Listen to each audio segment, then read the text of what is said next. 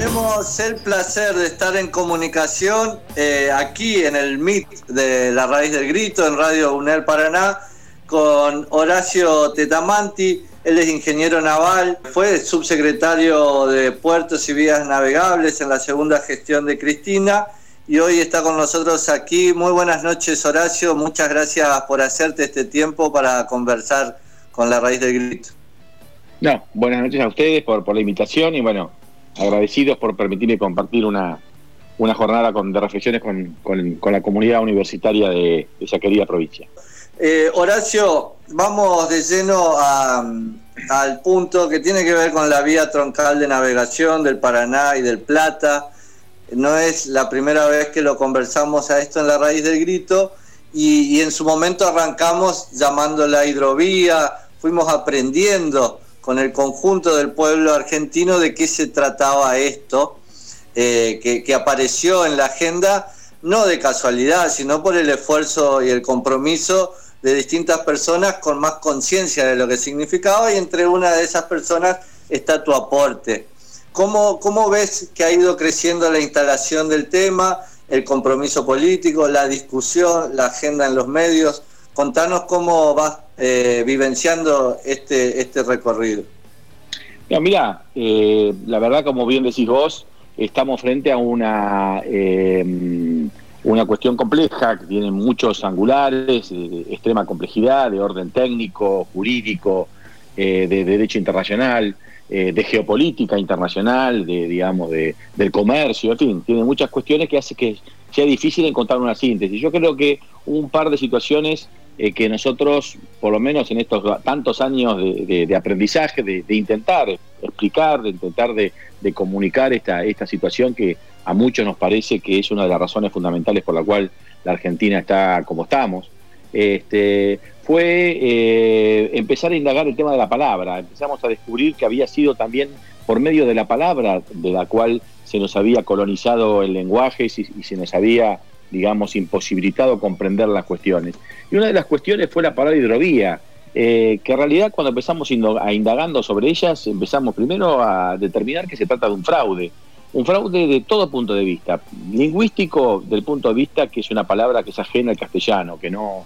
no, no, no, eh, no corresponde a, y no la podemos encontrar en ningún diccionario castellano. Segundo, no refleja ningún eh, sujeto geográfico que hayamos eh, conocido, o al menos aquellos que al decir de Macri tuvimos la desgracia de caer en la escuela pública, este, ninguna maestra nos ha enseñado que es hidrovía, porque en realidad no existe, es un fraude, es un, es un fantasma. Y a través de esa primera maniobra, que no fue ingenua, que pareció ingenua, pero no lo era, que era en el fondo bastante perversa, secuestró el sentido de las cuestiones. Y a partir de ahí, en la década del 90, si los argentinos nos hubiéramos tenido la conciencia de lo que se estaba hablando, que se estaba privatizando el río Paraná, eh, seguramente no, no, hubiéramos sido tan mansos al momento de aceptar tan, tan este, eh, pacíficamente semejante despojo. Eh, y a partir de ahí se volvió a reinstalar en varias oportunidades nosotros lamentablemente no fracasamos en el tema, en el tema de, hacerlo comunicar, pero también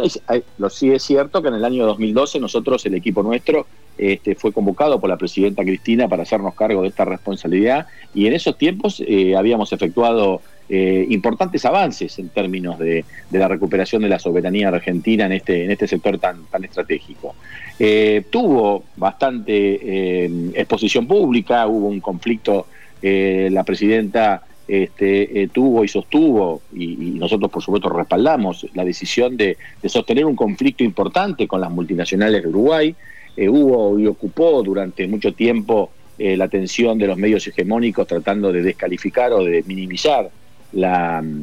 nuestra actividad, pero tuvo un, te diría, una, una exposición pública importante. Pero bueno, ahí empezaron ciertas contradicciones que nosotros también nos tenemos que hacer cargo, porque por ejemplo en ese momento, en ese momento, la cara visible con la cual nosotros confrontábamos era Luis Almagro,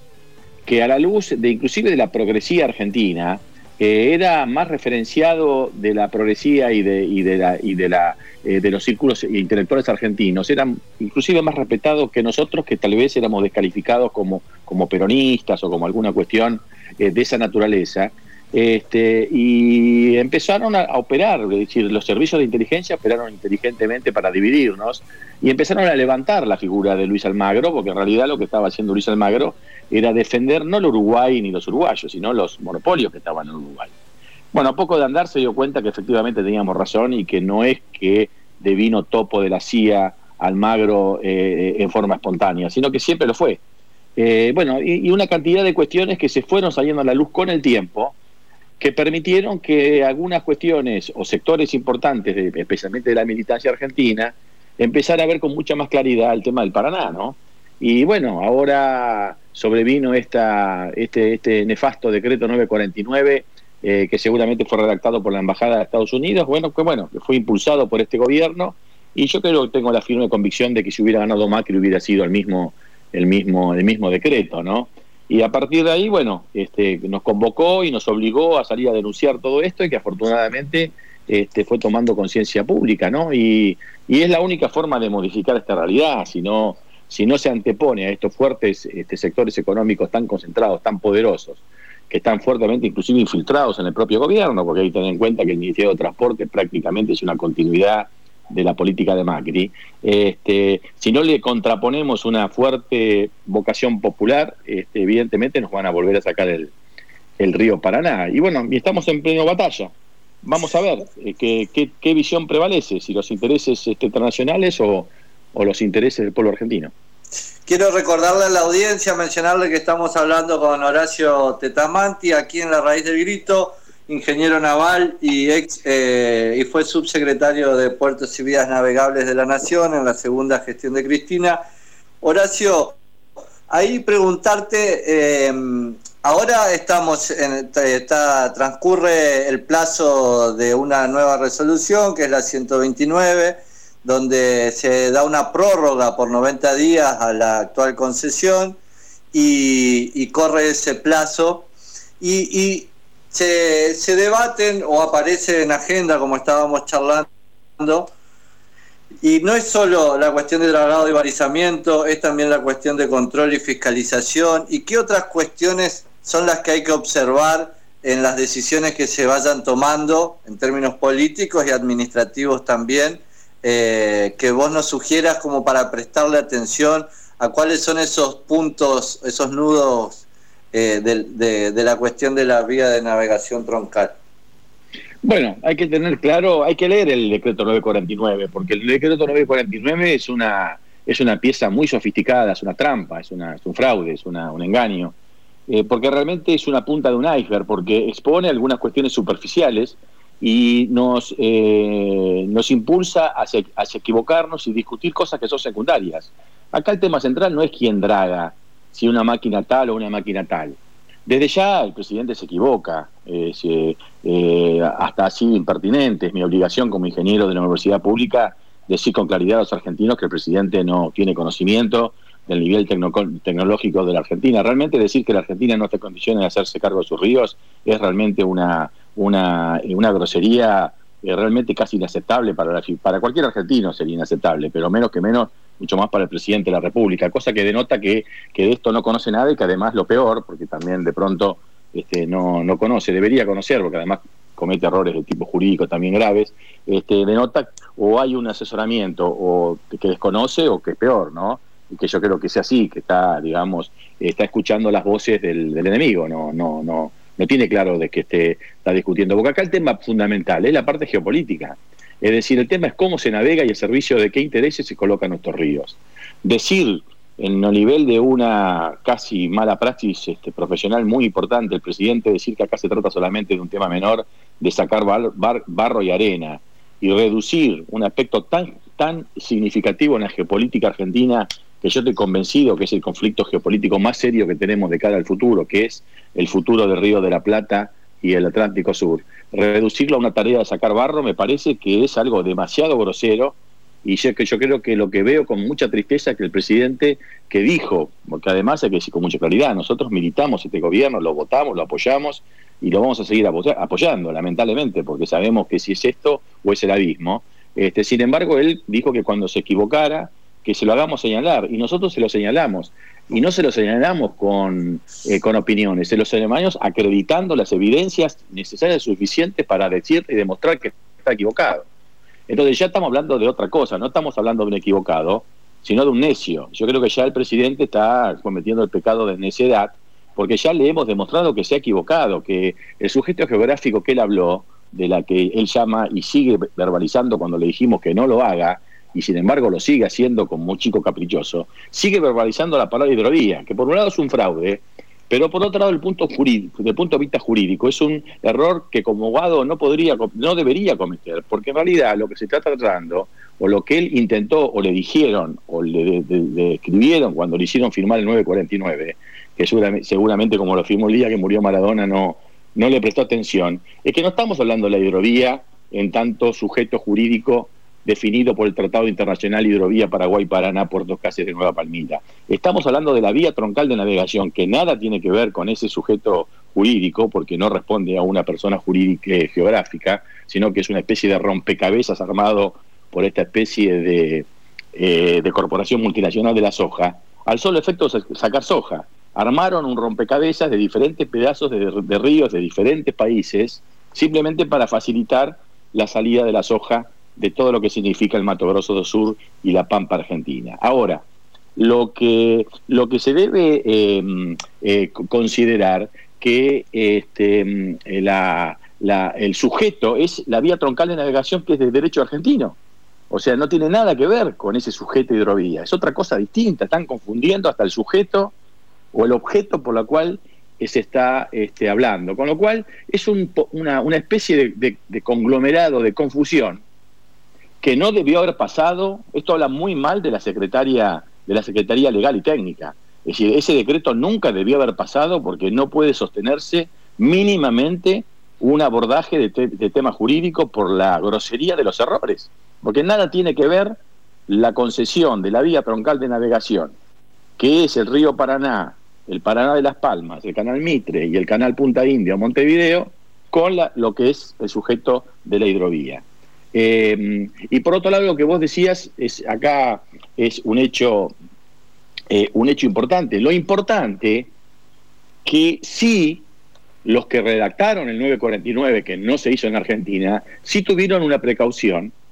de colocar con claridad la boya 239 por un lado y el Paraná Bravo por el otro. Es decir, eso sí es realmente el huevo de la serpiente. Ese es realmente la traición a la patria del 949, porque es la que nos obliga, de cara al futuro, a que la Argentina quede subordinada al puerto de Montevideo, por un lado. Y por otro lado, que los argentinos financiemos la salida de la soja, que no es argentina, porque si fuera argentina sería de contrabando, que es la soja que sale por Nueva Palmira. Con lo cual es inconcebible que los argentinos financiemos una vía navegables al servicio de intereses completamente extranjeros, y no solamente al servicio de intereses extranjeros, sino de intereses que tienen conflicto con los nuestros. Porque en definitiva, más allá de la vecindad que tenemos nosotros, lo cierto es que Argentina compite con Brasil en tanto y en cuanto son los proveedores más importantes de, de China. O sea, o hay un acuerdo o hay una competencia, pero nunca puede haber una rendición como la que hubo en 949. Y después, lamentablemente, con mucha traición, con mucha, con mucha decepción, porque ya eh, eh, nos sentimos bastante decepcionados y hasta día traicionados, ahora hasta queda claro del por qué el presidente Fernández se fue a la calle Pou y lo abrazó en la, en la, en la estancia de Colonia, porque al poco tiempo de que, los, que el presidente Fernández firma el 949, al poco tiempo el presidente de la calle Pou entrega el puerto de Montevideo a 60 años a los monopolios. Ahora, el monopolio de Montevideo entregado por Uruguay no tendría soporte económico si no tiene asegurado la subordinación de la economía argentina. Porque si el puerto de Montevideo no está alimentado por la economía argentina, es evidente que el monopolio que se instala en Montevideo carece, es abstracto, porque no tiene su soporte económico, porque obviamente el Producto Bruto eh, uruguayo no está en condiciones de sostener una inversión de esa magnitud de Montevideo. Por eso esas dos caras forman la parte del triángulo de las Bermudas que yo digo. Primero, Macri aprovechando y aprobando el canal profundo de Montevideo como nunca antes la Argentina había aprobado. Ni siquiera Caballo se animó a avanzar tanto. El hecho de aprobar la profundización de Montevideo que requiere la aprobación argentina porque está en aguas comunes, lo entroniza Montevideo como el centro hegemónico, ya no solo de la cuenca del Plata, sino del Atlántico Sur. La primer movida de los grupos monopólicos internacionales. Le arrancan a Macri la aceptación de la profundización de Montevideo. La segunda movida, la de Fernández, que le arrancan a Fernández en el 49, que le garantiza el mercado para siempre a ese monopolio de Montevideo, a, ese, a esa profundización de Montevideo. Y que además, que además, y es lo grave, es lo que prácticamente deja a la Argentina sin salida al mar. El canal Montevideo prácticamente corta la salida soberana al mar. Y por último, la definición de la calle Pou, que entrega Montevideo a 50 años. O sea que acá estamos viendo que hay tres empleados de las multinacionales. El primero fue Macri, el segundo fue Fernández y el tercero es la calle Pou. Es decir, tres presidentes de tres momentos distintos que van articulando decisiones que se definen en inteligencias que son muy inteligentes, por supuesto, y está bien que lo hagan, este, eh, nos imponen estas condiciones. Ahora, evidentemente, en estas tres decisiones, lamentablemente hay un tema muy serio nos quedamos afuera los 45 millones de argentinos. Horacio Tetamanti, ingeniero naval y ex subsecretario de Puertos y Vías Navegables. La última, Horacio, para, para que esto último que nos comentaba sobre el puerto de Montevideo lo desarrolló y nos ayudó a pensar el ingeniero Hernán Orduna de aquí de Entre Ríos y, con él estuvimos profundizando en la cuestión del puerto de Montevideo. Queremos preguntarte para cerrar eh, el canal de Magdalena, en, este análisis geopolítico, en el orden de lo estratégico, ¿qué rol cumple y cómo está la situación eh, y, los avances o no en torno al canal de Magdalena? Mira, el canal Magdalena tiene una, potencia geopolítica extraordinaria. Evidentemente el canal de Magdalena por sí mismo no va a resolver ningún problema. Ahora es evidente que sin el Magdalena Argentina no tiene futuro, porque una de las consecuencias de la década del 90 y de la profundización de Macri y objetivo del consenso de Washington y objetivo de los intereses internacionales es fragmentar a la Argentina. La Argentina es un país hecho pedazos arrojados a un piso de baldosas. Es decir, nos, a la nación le han quitado el todo y las multinacionales se han apropiado de las partes y pusieron las partes al servicio de sus propios eh, planes de negocio. Cosas que está bien que lo hagan porque esos son los intereses comerciales. Lo que pasa que frente a la ausencia de un país tan importante, de una visión geopolítica y una eh, aceptación por actos propios de que nuestro país haya sido fragmentado, este, permitió con mucha más facilidad a estos grupos concentrados ir apropiándose de los disidentes fragmentos en que quedaba la Argentina a medida que iba a ser, que iba a ser desguazada por los procesos de, este, eh, de desregulación que se fueron cometiendo. Lo que hace el Magdalena es integrar, reintegrar, restituir, restañar la herida, empezar a juntar, a recoger los pedazos de, patria tirados en el piso y empezar a unirlos. Hoy el Magdalena nos, vuelve a, permitir pensar que la Argentina no es una hidrovía, la Argentina no es un callejón para sacar soja, es algo muchísimo más importante. O sea que el Magdalena nos permite observar ya la Argentina en su propia, en su total magnitud. Ya no son pedazos arrojados en una en un piso de baldosa, sino que es una es lo que somos, uno de los países más importantes del mundo, o sea que ahora nos permite pensar una Argentina marítima y fluvial que nace en el polo sur, que es el polo el último punto de la patria y termina en Posadas o en este Formosa. Con lo cual, ahí empezamos a pensarnos de nuevo y como un sistema donde tiene que articular todos los intereses. No queremos excluir a los intereses de las señaleras,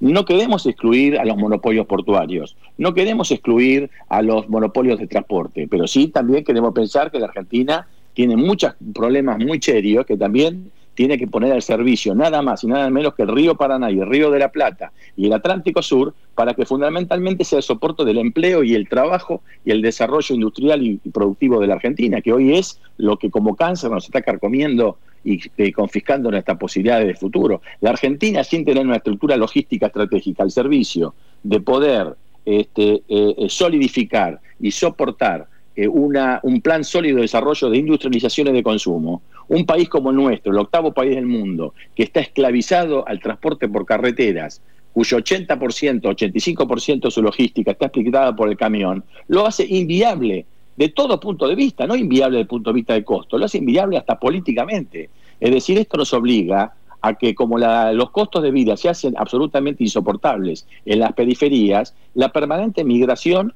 de todos los, la población argentina que está prácticamente la mitad alrededor del puerto de Buenos Aires. Y esto es la consecuencia de este modelo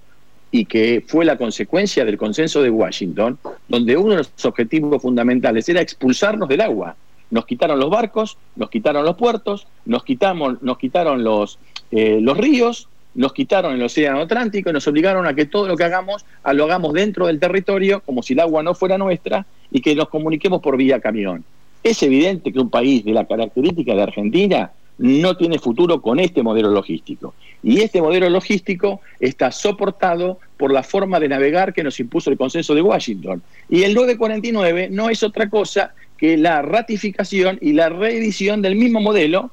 lanzado al futuro. Este, con lo cual, este, no tenemos más, este, eh, digamos, posibilidad si esto no es revertido, ¿no? Horacio, te agradecemos profundamente por, por ayudarnos a comprender la dimensión estratégica de esta batalla que se da en esta coyuntura. Muchísimas gracias por, por la claridad y por los aportes. No, gracias a ustedes por la invitación y a disposición.